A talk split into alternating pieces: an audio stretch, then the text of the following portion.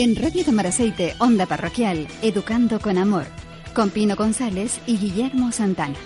Los martes a las 6 de la tarde y los jueves a las 10 de la noche.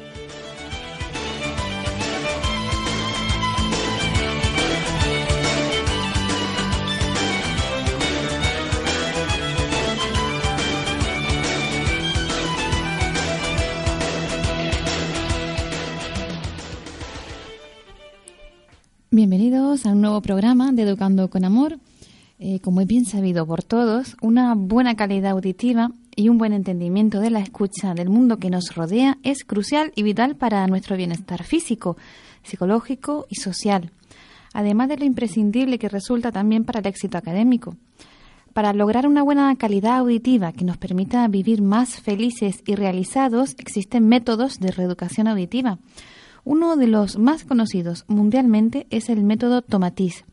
Para contarnos y explicarnos la historia y en qué consiste este método, tenemos con nosotros a don Rafael Santiago Falcón, psicólogo de orientación humanista, audiopsicofonólogo de Tomatis, eh, psicoterapeuta de integración corporal, es el director del Centro Tomatis de Sevilla y posee una extensa experiencia en el método, siendo discípulo directo del mismísimo doctor Alfred Tomatis y precursor y conservador de su metodología en España. Buenas tardes.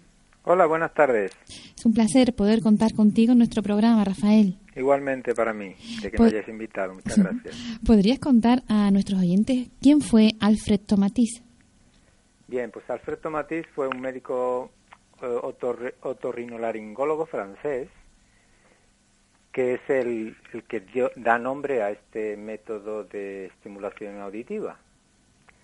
Eh, Tomatis eh, reúne unas características peculiares debido a que era hijo de cantante, su padre era cantante de ópera, y él vivió el mundo del canto y de la voz desde pequeñito. Entonces luego hizo los estudios en medicina en los años 40 y se especializó en, el área del oído y la laringe. A raíz, de eso, pues empezó a trabajar con cantantes, porque su padre era un profesional del canto lírico, y le mandaban otros cantantes de ópera, pues los, cantantes suelen ir a los otorrinos a, tratarse la, garganta y el oído, ¿no?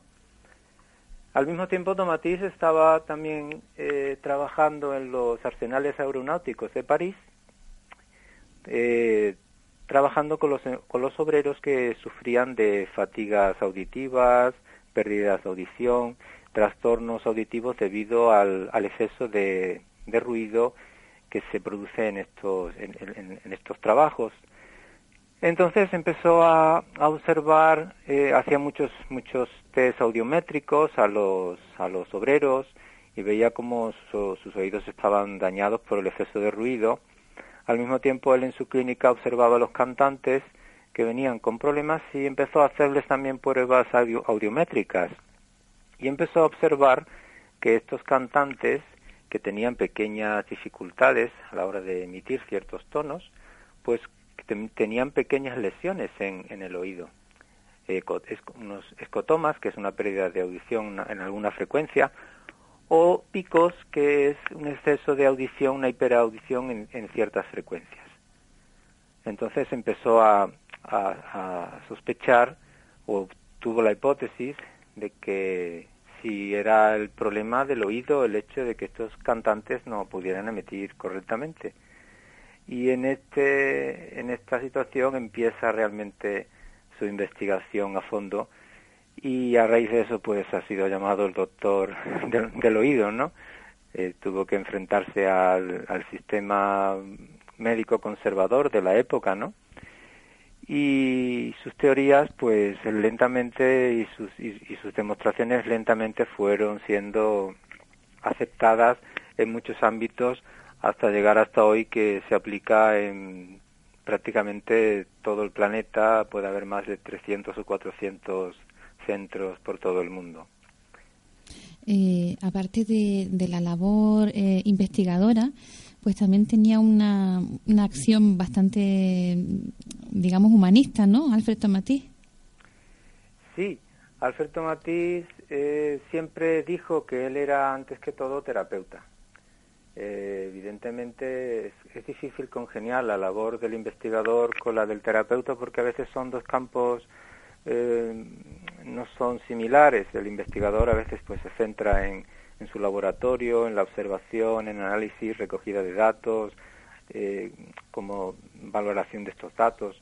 Y el terapeuta pues tiene que estar en contacto con, con las personas, con los enfermos y trabajar con sus dinámicas eh, personales y relacionales, lo cual implica un poco de humanismo, de mucho de psicología, mucho de pedagogía y estas dosis que de, las que Tomatí siempre estaba orgulloso porque era su verdaderamente su pasión, más su, su verdadero estudio científico en medicina, en física, en física tuvo que aprender ingeniería para luego fabricar estos aparatos electrónicos y, en psicología pues hicieron además de cantante porque él también era cantante luego yo lo conocí ya cantaba muy bien cantaba gregoriano cantaba ópera y tenía un conocimiento del, del acto vocal como yo no he visto a nadie en este mundo. Y en, su época pues trató a muchísimos cantantes y aprendió de muchísimos cantantes. Entonces Tomatí reúne demasiadas cosas para dar que, que, a través de él se nos, se nos regalara este, este método porque dominaba la, la ciencia, la medicina, la física, la psicología, el canto, la música, es decir, que son demasiadas cosas en, en, una sola persona. Y eso pues nos ha regalado este, yo creo que esa es la causa de que tengamos este método tan completo. ¿Y en qué consiste la, técnica Tomatis? Sí, la técnica Tomatis es un entrenamiento neurosensorial del oído. Eh, hace una distinción muy clara entre lo que es oír y lo que es escuchar. Oír va a ser un proceso pasivo de percibir sonidos de una manera involuntaria y no selectiva, mientras que escuchar es un proceso activo en el cual es necesaria la voluntad de atender y la, voluntad de atender a lo que oímos para intentar reconocerlo, analizarlo correctamente. Es decir, es una percepción voluntaria y selectiva. Esto es lo que nos va a llevar al acto de escuchar y va a generar esta diferencia tan, tan importante.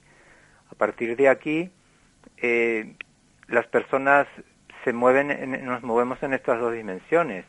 Todos oímos, nacemos con, con un buen oído dispuesto para escuchar y la audición es lo primero. Pero el, el avanzar hacia la escucha es un proceso, eh, digamos, complejo en el que intervienen muchos factores y en el que, si es verdad que cuando empezamos a escuchar, esto es un fenómeno que cada vez se va incrementando más con el tiempo, pero que si por lo que sea este, esta dinámica se ha roto, se ha perturbado, pues va a costar reiniciar este impulso que realmente pienso que es un impulso de vida. Si no hay escucha, realmente es difícil atravesar eh, nuestra, nuestra existencia. ¿Qué, mm, ¿Qué, pruebas diagnósticas se utilizan para detectar estos problemas de escucha? Sí, mm, en la mm, exploración audiopsicofonológica, cuando una persona viene a un centro tomatiz, se le se hace una entrevista en, el, en, la que se va a recoger una anamnesis con todos los datos eh, vividos de la persona desde el momento del nacimiento incluso antes, porque es importante valorar también la etapa del embarazo. En nuestras anamnesis valoramos detalladamente la etapa del embarazo, sobre todo en los niños, ¿no? Si tenemos a los padres delante, los adultos es más complicado porque requeriríamos de sus padres y a veces pues esto no es posible. Pero desde el embarazo, primeros años de vida, todo el, todo el desarrollo infantil, hasta el momento, recogemos todos los datos, tanto psicológicos, emocionales o, fisiológicos, orgánicos, que hayan podido eh, afectar la dinámica de, de la persona. Luego practicamos una serie de test el más importante para nosotros es el test de escucha, que es una prueba derivada de la audiometría, pero que no es una audiometría. Y en la que no vamos a valorar si la persona oye o no oye ni cuánto oye, sino todo lo contrario, vamos a tratar de valorar cuánto escucha, con qué calidad, con qué, con qué sutilidad y donde posiblemente puedan estar sus interrupciones en este, en este proceso. Además, pues practicamos ah, con, niños o adolescentes, porque el método Tomatis se puede aplicar en niños, adolescentes o adultos. Con los niños y adolescentes, pues se practican una serie de test proyectivos, test del árbol, test de, la casa o el test de la persona. También se aplica el test, el test de la familia y algún test de lateralidad para valorar la lateralidad tanto auditiva como visual como motórica y con todas estas pruebas, pues mm, vamos a elaborar un, diagnóstico en base a, la escucha, pero sobre todo valorando a nivel de la escucha y del oído qué perturbaciones puede haber en este, en este campo. El test de escucha es un test muy completo, se puede explorar desde muchos planos, tanto desde el plano psíquico, tanto desde el plano físico, y, nos da una información bastante completa de cómo la persona está percibiendo el mundo, por qué oído, con qué facilidad localiza los sonidos, con qué facilidad los discrimina, si hay zonas donde percibe mejor que en otras. Se puede valorar también el temperamento de la persona, si, si, es, si, por, si percibe más graves o más de la zona media o percibe más los tonos agudos. Todo esto nos va a dar un perfil tanto psicológico y emocional de la persona y al mismo tiempo de las perturbaciones que pueda tener en la esfera auditiva. El estudio, el estudio de la audición es como un, estudio del cerebro, ¿no? del comportamiento de, la persona. Claro, sí. El, el cerebro se va a construir en función de los órganos sensoriales y la información que entre a través de nuestros órganos sensoriales, el cómo entre, pues va a elaborar nuestra, nuestras respuestas. El cerebro es una gran masa en potencia llena de redes nerviosas, pero estas redes se van a activar en función de los sonidos que nuestro oído es capaz de captar, de, la luz y del movimiento que puede entrar por nuestros ojos, de las experiencias por otros sentidos, eh, la boca, el olfato, el táctil, todo esto es lo que realmente va a construir nuestro cerebro. en el tema del método Tomatis, es, damos mucha importancia al, al tema del oído, puesto que el oído es un órgano muy precoz en el desarrollo embrionario.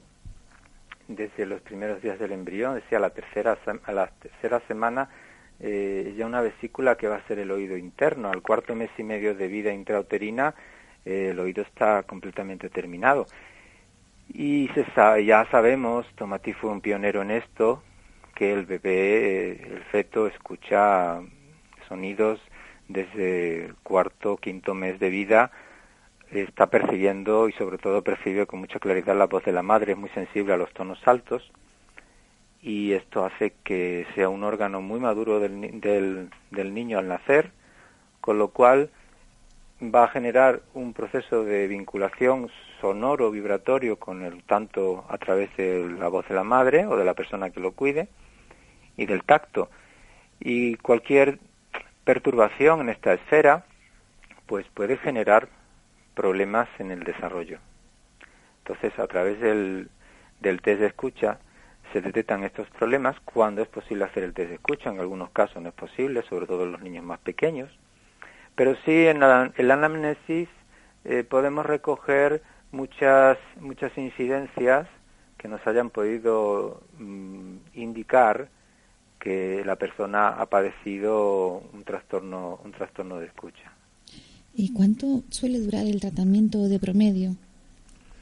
El tratamiento de promedio es así a bote pronto es, no se puede valorar. Normalmente hay una serie de fases estándares pero va a depender de cada caso y de cada persona, puesto que no hay dos personas iguales ni dos tratamientos iguales.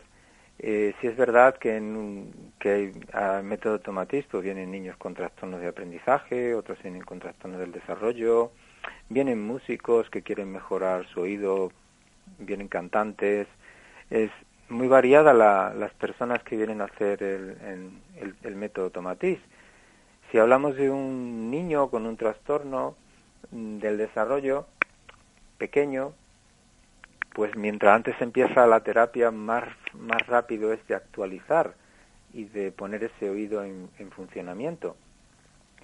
Eh, podemos hablar de entre seis meses, un año, pero esto es un poco aleatorio, no, no sí, que depende de cada caso. Claro. Sí.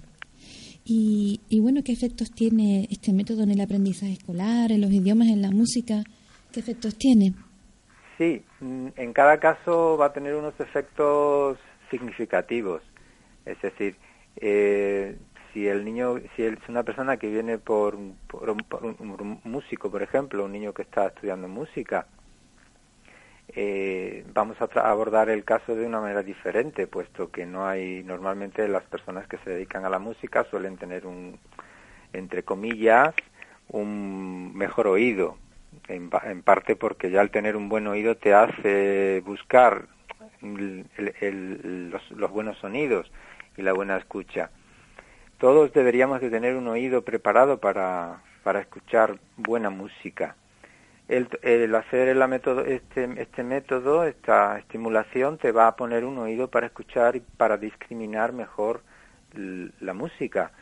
Entonces, cuando un, niño hace este entrenamiento, pues, o, o, un adulto ya profesional o amateur, músico, lo que normalmente nos reportan es que su sonido, el sonido que emiten cuando están tocando el instrumento, pues mejora.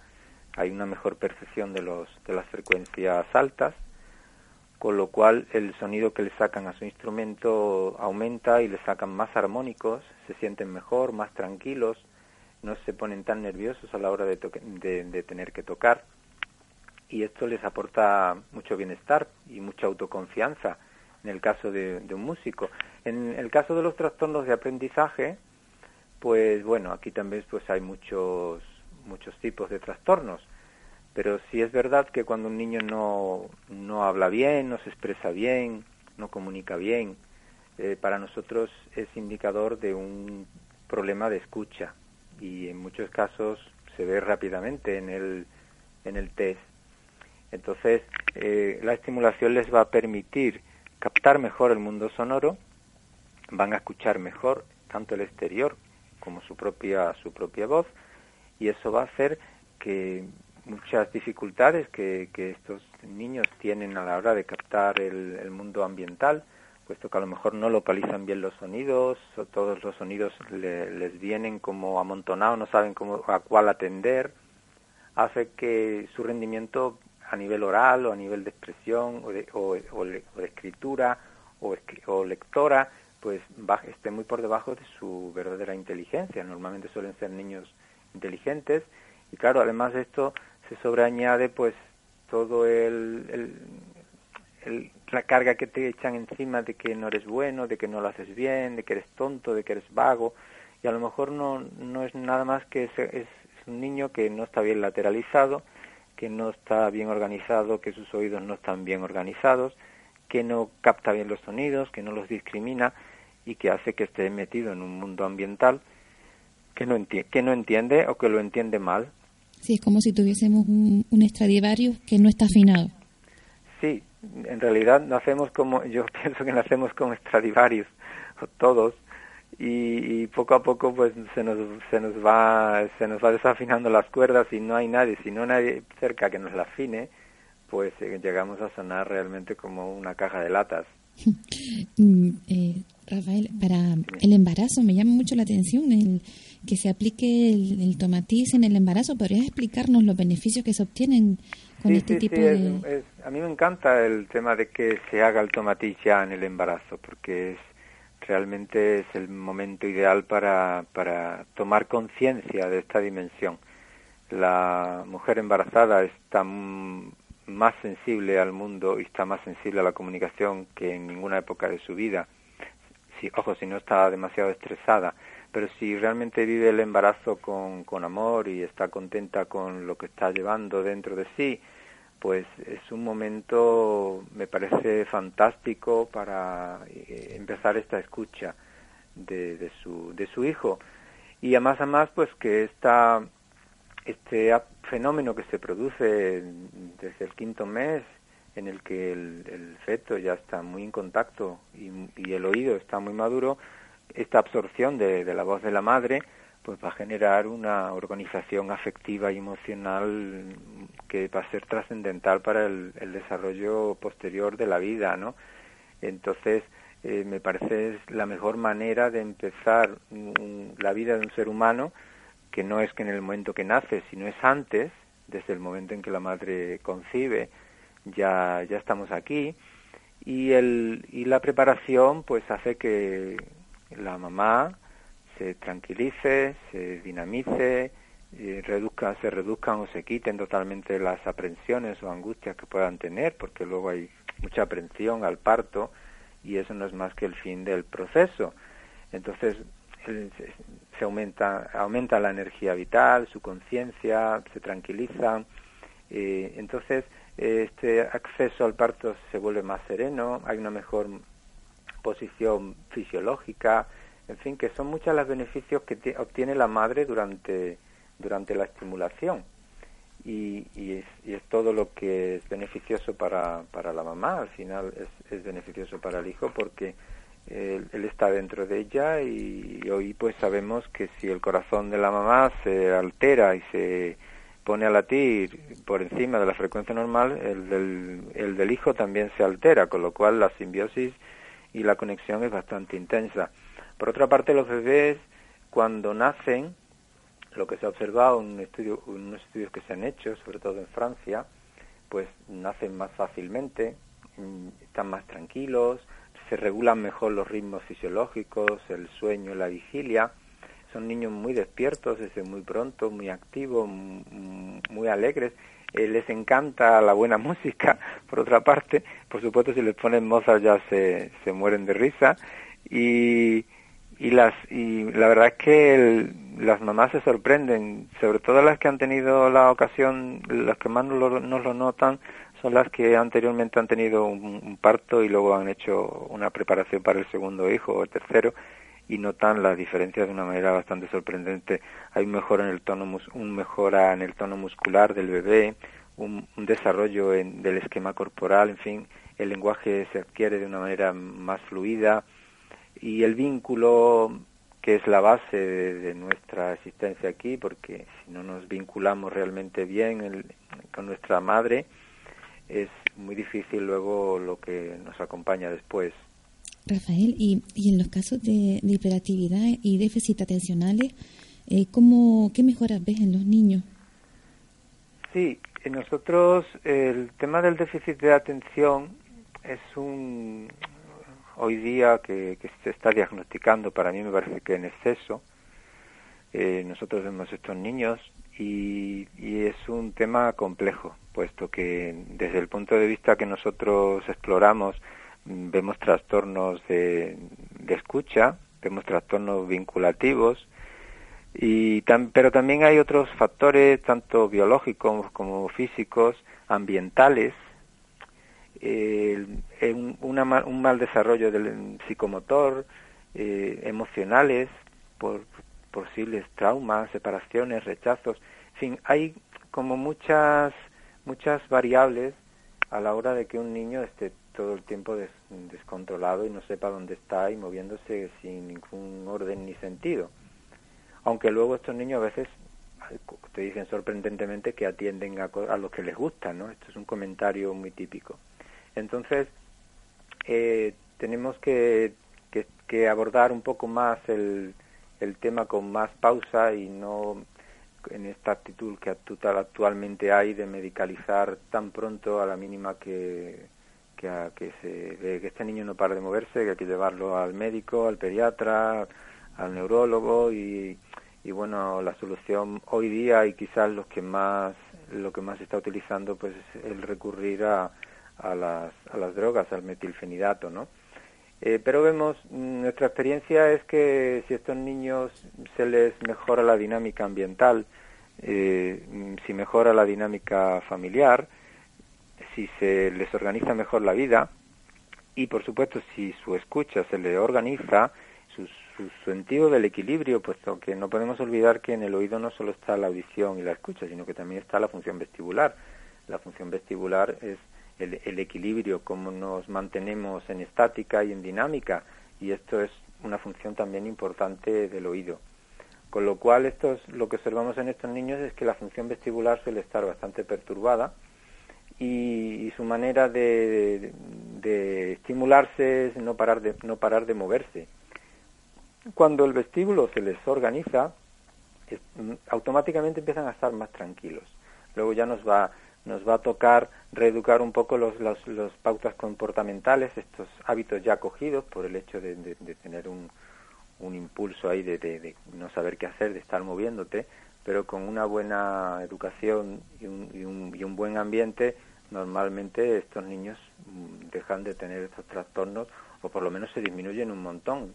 También es verdad que niños más movidos que otros, pero a veces niños, esta, estos niños que son tan movidos y realmente les damos la posibilidad de, de que esa, esa, eso que sale de ellos, esa actividad tan, tan intensa, se, se la podemos canalizar correctamente, para eso están los pedagogos, los psicólogos, pues eh, no tiene por qué convertirse esto en un problema y, y, que no toda nuestra terapia consista en cómo mantener a estos niños quietos puesto que a veces no el problema no es de no es de ellos sino también del ambiente que les que les ofrecemos. Por lo menos esa es mi es mi, mi posición ¿no? es lo que yo observo.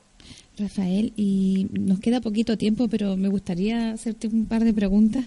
Eh, en las depresiones de los adultos eh, se ven mejorías no podríamos hablar de curaciones con esta técnica eh, Sí, el, el, depende también, claro, del caso. No todos los casos de depresión son iguales y los hay más profundos y más, y más suaves.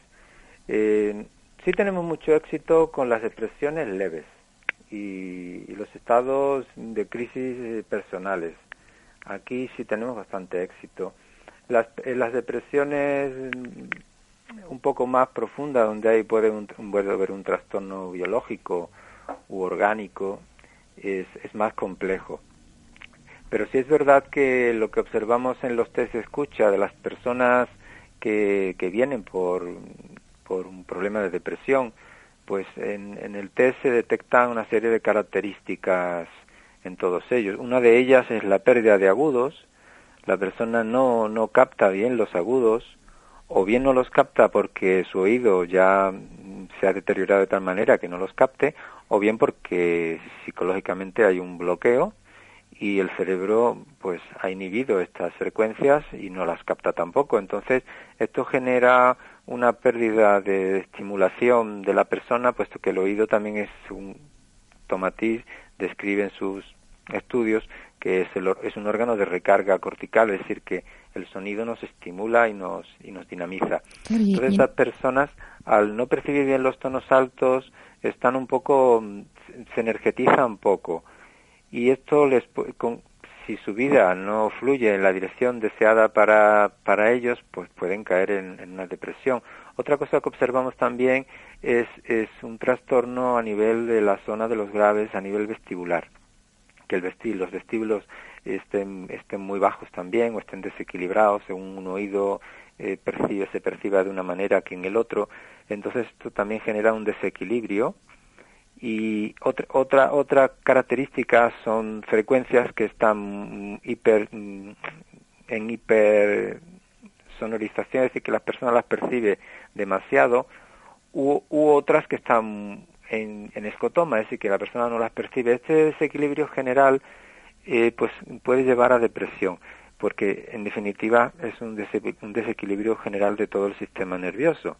Pero con cada caso es, es, peculiar y cada caso pues estos son digamos las las tres líneas más claras en cuanto a lo, como percibimos la depresión y realmente si se consigue que, que estas estas alteraciones se mejoren y algunas se mejoran pues la persona sale de este estado en el que está bajo de energía que no tenía ganas de hacer nada que no le interesa nada hay una remotivación y, salen para adelante, sí. Si eso es curación, yo pienso que sí, que, que, que hay bastantes curaciones. Además en poco tiempo, no, no, es, no, es, no es mucho. Fantástico. Rafael, eh, me encantaría seguir hablando contigo y preguntándote todo de, de, esta técnica, que me parece una técnica pues maravillosa. Y bueno, ya intentaremos, intentaremos si, si es posible poder contar contigo en otros programas porque también tú tienes otras otras terapias en tu centro que, que me gustaría pues que nos contaras, pero ya tendría que ser pues para otro programa. ¿Te animas? Sí, sí, por supuesto. Pues nada, decirte que ha sido un privilegio tenerte con nosotros que, y que nos hayas dedicado este ratito a hablarnos de esta maravillosa técnica de reeducación auditiva y ojalá que sigas cosechando mucho éxito y ayudando a muchas familias y, esperamos tenerte de nuevo aquí pues para seguir hablando de, de, toda, de todos estos temas que, que son fantásticos conocerlos. Muchísimas gracias, Rafael. Pues muchísimas gracias a vosotros por la invitación y por haber atendido a, al método Tomatis y muchas gracias otra vez a vosotros. gracias, un abrazo. Vale, un abrazo, adiós.